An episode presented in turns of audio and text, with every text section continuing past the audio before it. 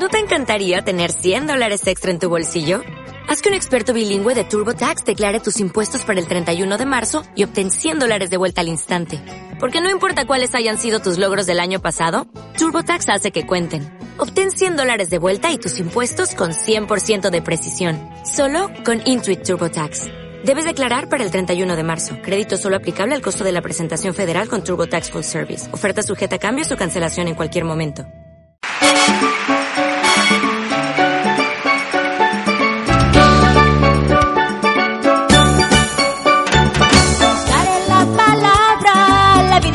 Mostró. Ya todos vamos cantando las hazañas del Señor. Al buscar en la palabra, la vida se nos mostró. Y a todos vamos. Posca número 280. Seguimos con las palabras del reino. Muy buenas, amigos y amigas Posca oyente. Lo que vieron nuestros ojos, eso es lo que os cantamos. Existía en el principio y tocaron nuestras manos. Lo que vieron nuestros ojos, eso es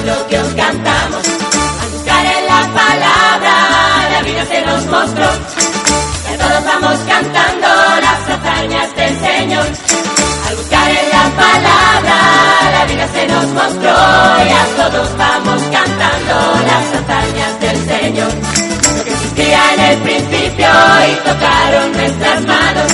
Lo que vieron nuestros ojos, eso es lo que os cantamos. Lo que existía en el principio y tocaron nuestras manos. Lo que vieron nuestros ojos, eso es lo que os cantamos.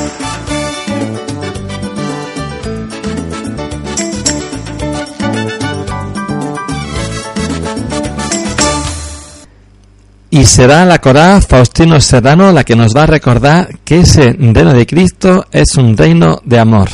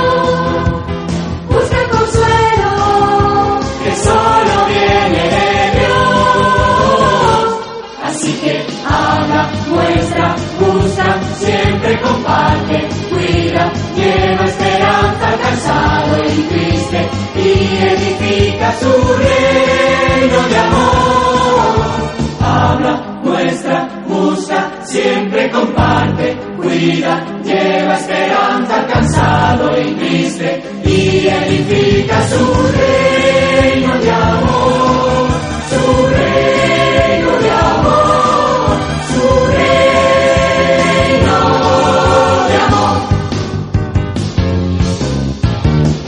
El tiempo pasa, pero aún no es tarde.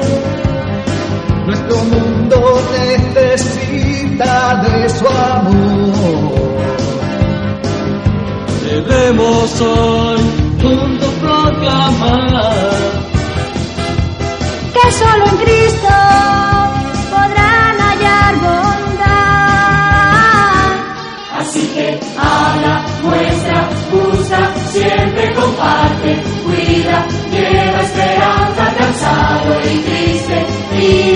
edifica su reino de amor. Habla, muestra, busca, siempre comparte, cuida, lleva esperanza cansado y triste y edifica su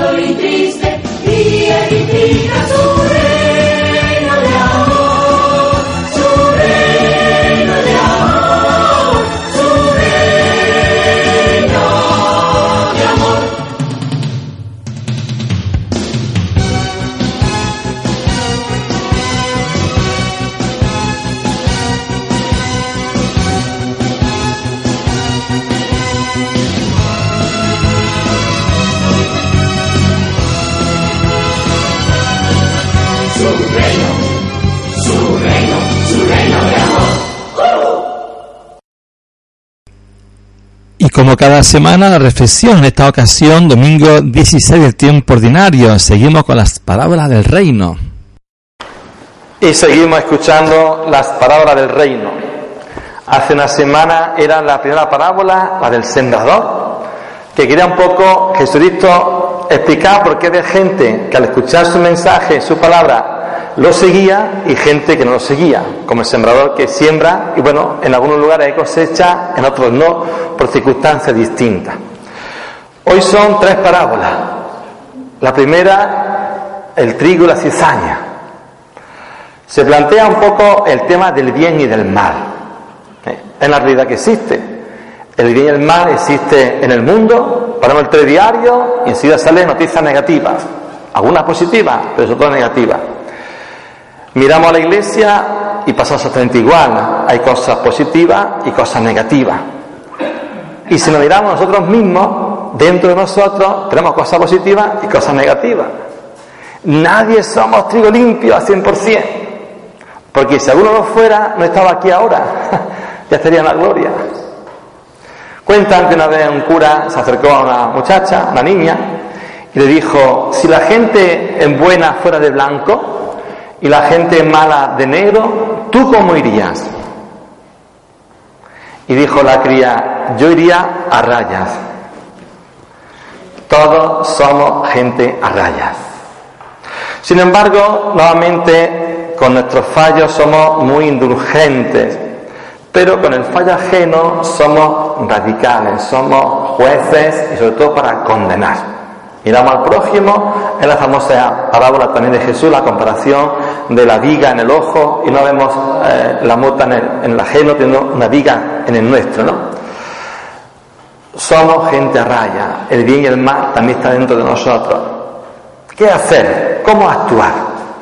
Con esa parábola, Cristo quiere que nosotros no seamos radicales, no seamos una palabra que se usa mucho hoy en día, fundamentalistas no quiere que seamos intolerantes en un sentido radical de esa expresión. ¿Por qué? Porque todos tenemos donde mirarnos. Ya sabe que siempre que acusamos a alguien con un dedo, tres dedos nos miran a nosotros. Uno acusa a los demás, pero tres me miran a mí. Y Cristo, como decía al final de la parábola, hay que dejar el juicio a Dios. Y mientras esforzarnos nosotros, cada uno, para intentar particularmente desterrar las cizañas que tenemos dentro. Hay por ahí una historia también, un hombre que decía, cuando era joven, yo le decía al Señor, Señor, dame fuerza para cambiar mi país. Pasó el tiempo, hice una segunda oración, Señor, dame fuerza para cambiar por lo menos mi pueblo. Y no conseguía ningún resultado. Pasó el tiempo y siguió diciendo, Señor, dame fuerza para cambiar por lo menos mi familia. Y ahora a la vejez digo, Señor, dame fuerza para cambiar mi corazón. Y dice, si de principio esa hubiera sido mi oración, mi vida tendría sentido. Cambiar nosotros para cambiar el mundo, para mejorar el mundo, pero comenzando siempre por nosotros.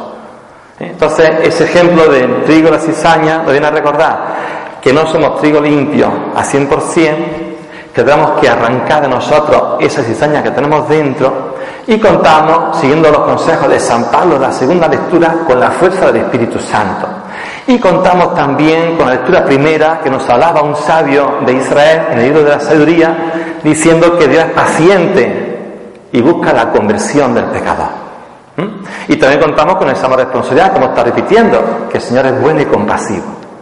E incluso le decimos en el Padre nuestro, perdona nuestra ofensa como también nosotros perdonamos a los que nos ofenden. Luego llega la segunda parábola, distinta totalmente. Es, ¿tiene sentido el futuro Jesucristo y su mensaje? Somos ahora mismo unos 1.500 millones de cristianos en el mundo. Aunque hasta los 6.000 millones, fijaos si queda todavía gente sin conocer a Jesucristo. Muchas veces uno convoca una reunión de, gente de la parroquia a 100 personas. Y vienen tres, por ejemplo. Dice, vaya, para tres personas no va a tener una reunión. Yo siempre digo, Jesús empezó con menos. Jesús empezó solo.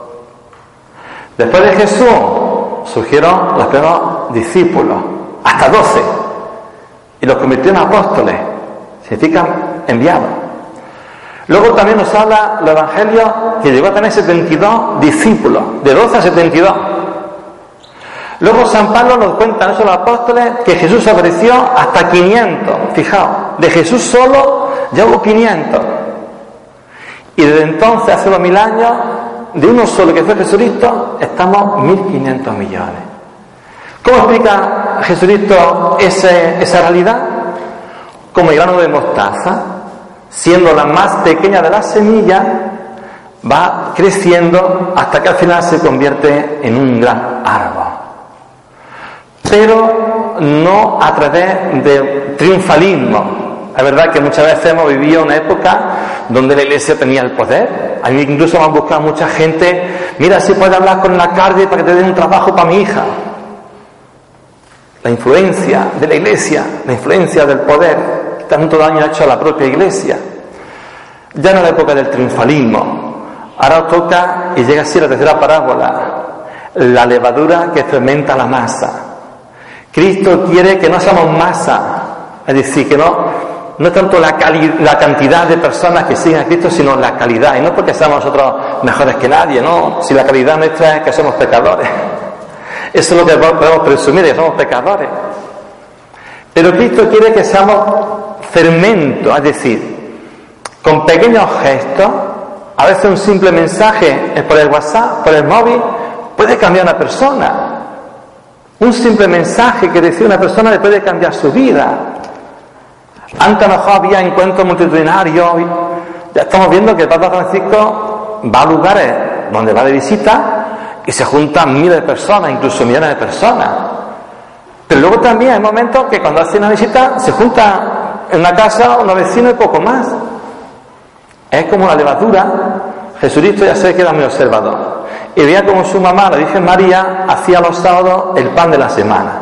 Y lo hacía como la costumbre que ella cogía la masa, echaba un poquito de levadura y cambiaba todo. Y esa imagen se le quedó grabada a Jesucristo y la utiliza en la tercera parábola que hemos escuchado. Una simple levadura, algo pequeñito, puede cambiar una gran masa. Hace algunos años, Manos Unidas, campaña contra el hambre, utilizó un lema que decía, mucha gente pequeña haciendo cosas pequeñas, en muchos lugares pequeños, pueden cambiar el mundo. Levadura. Somos levadura. Y no somos nuestras, para que nadie se lo crea. La levadura nos llega porque poseemos, repito a, a, San Pablo, porque poseemos el Espíritu Santo, que nos da la fuerza para transformar. Da la fuerza para transformarnos. Da fuerza para que seamos compasivos y misericordiosos y para que arranquemos de nuestro interior esa cizaña que tanto mal hace en el mundo. Agradezcamos al Señor que cuente con nosotros, no por nuestros méritos, sino por su gran misericordia, y también agradezcamos que tenga paciencia con nosotros y que nosotros tengamos paciencia con los demás. Y así podemos hacer, como decía antes, cambiar poco a poco nuestro corazón, después podemos seguir adelante hasta cambiar nuestro mundo como esa levadura que transforma la masa para que este mundo se parezca al reino de Jesucristo.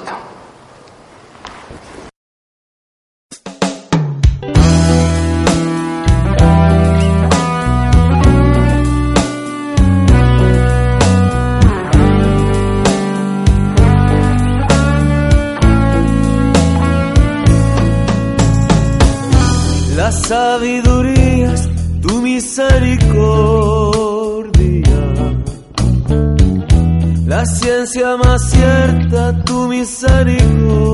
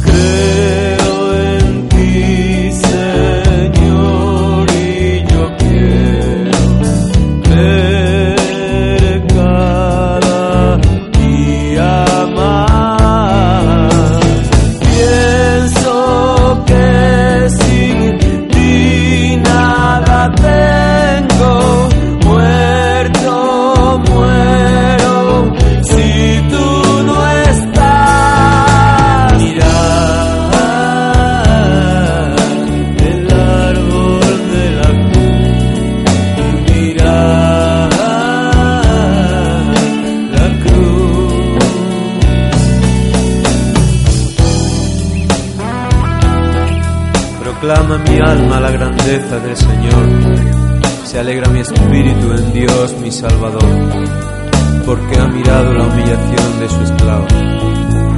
Desde ahora me felicitarán todas las generaciones, porque el poderoso ha hecho obras grandes por mí. Su nombre es santo, y su misericordia llega a sus fieles de generación en generación. Él hace proezas con su brazo, dispersa a los soberbios de corazón, derriba del trono a los poderosos y enaltece a los humildes.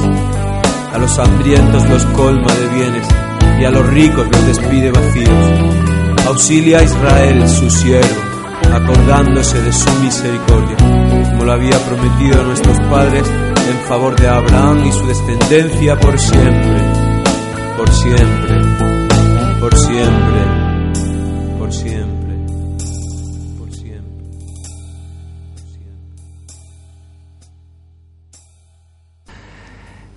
el grupo Caidoi será el que nos va a recordar también que esa bondad y amor de Dios duran siempre en cada uno de nosotros y en el mundo entero.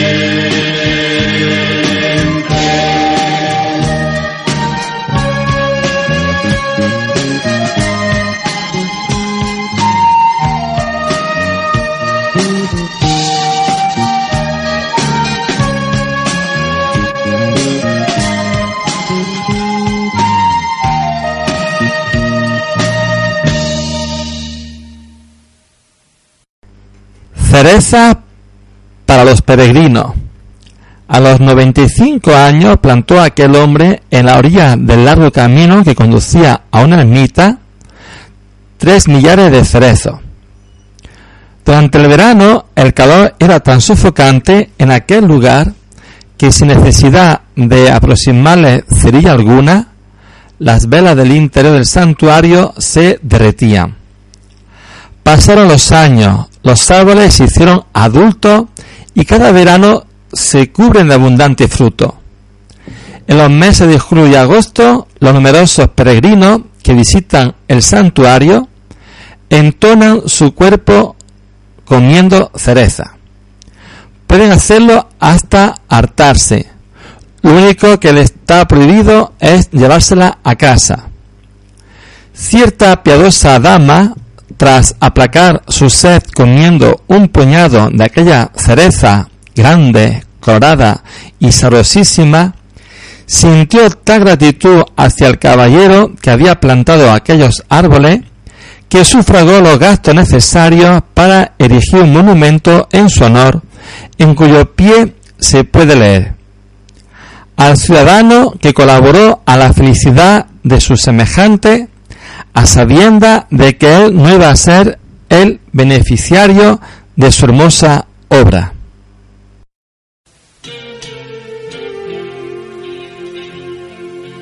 Todo mi ser canta hoy por las cosas que hay en mí.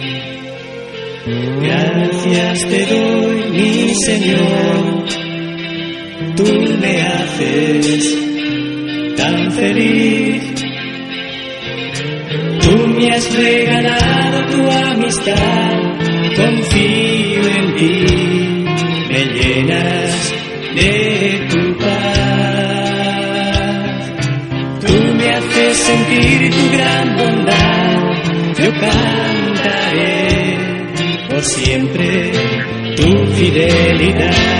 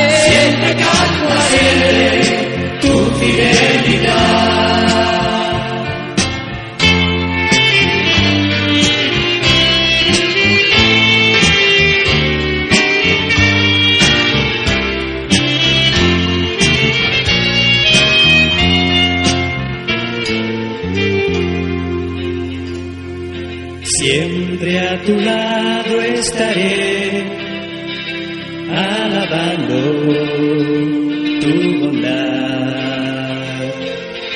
A mis hermanos diré el gran gozo que hay en ti. En ti podrán siempre encontrar fidelidad, confianza y amistad.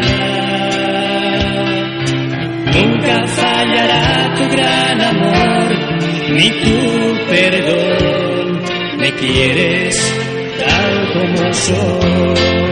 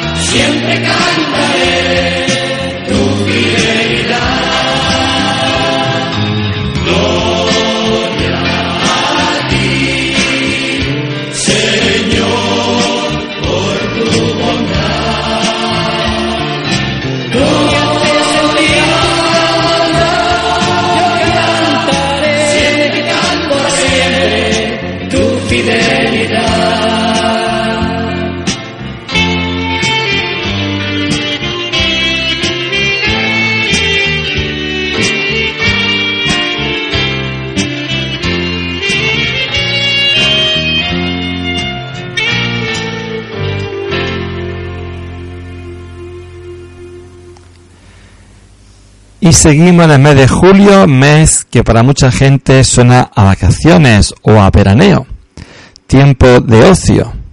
El ocio es un conjunto de actividades a las que cada uno nos entregamos con todo agrado, ya sea para reposar, para entretenernos, para desarrollar nuestra formación desinteresada, nuestra participación social o voluntaria, para ser un poco más creadores, para desconectar del trabajo profesional o de las obligaciones familiares y sociales.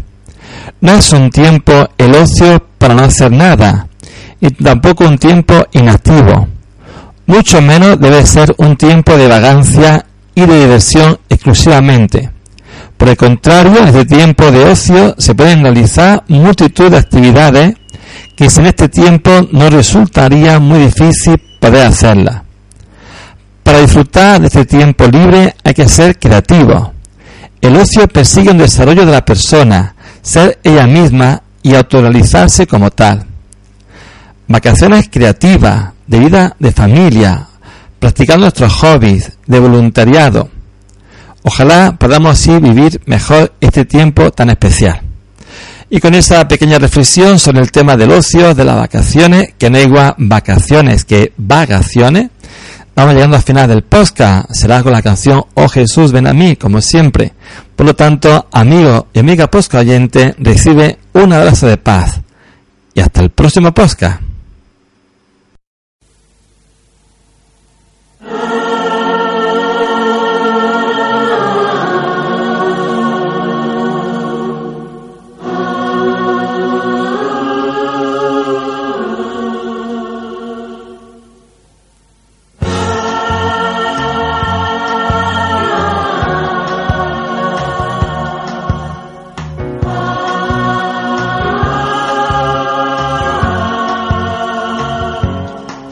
Oh Jesús, ven a mí. Necesito valor para andar y llegar a tu luz. No podré, no llegaré si no estás aquí. Yo no llego al cielo, vente y te quedas junto a mí.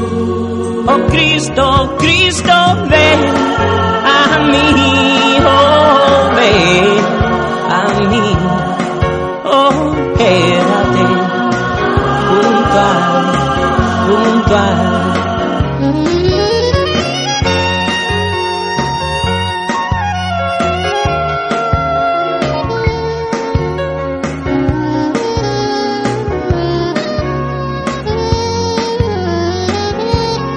Cuando la noche caiga sobre mí y me apague la luz, cuando el invierno me enfríe y me vuelva gris.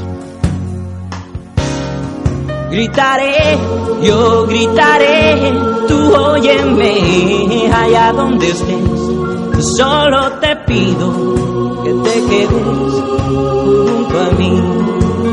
Oh Cristo, Cristo, ven a mí, oh ven a mí, oh quédate ah, junto a, junto a, oh Cristo, Cristo, ven, ven a mí,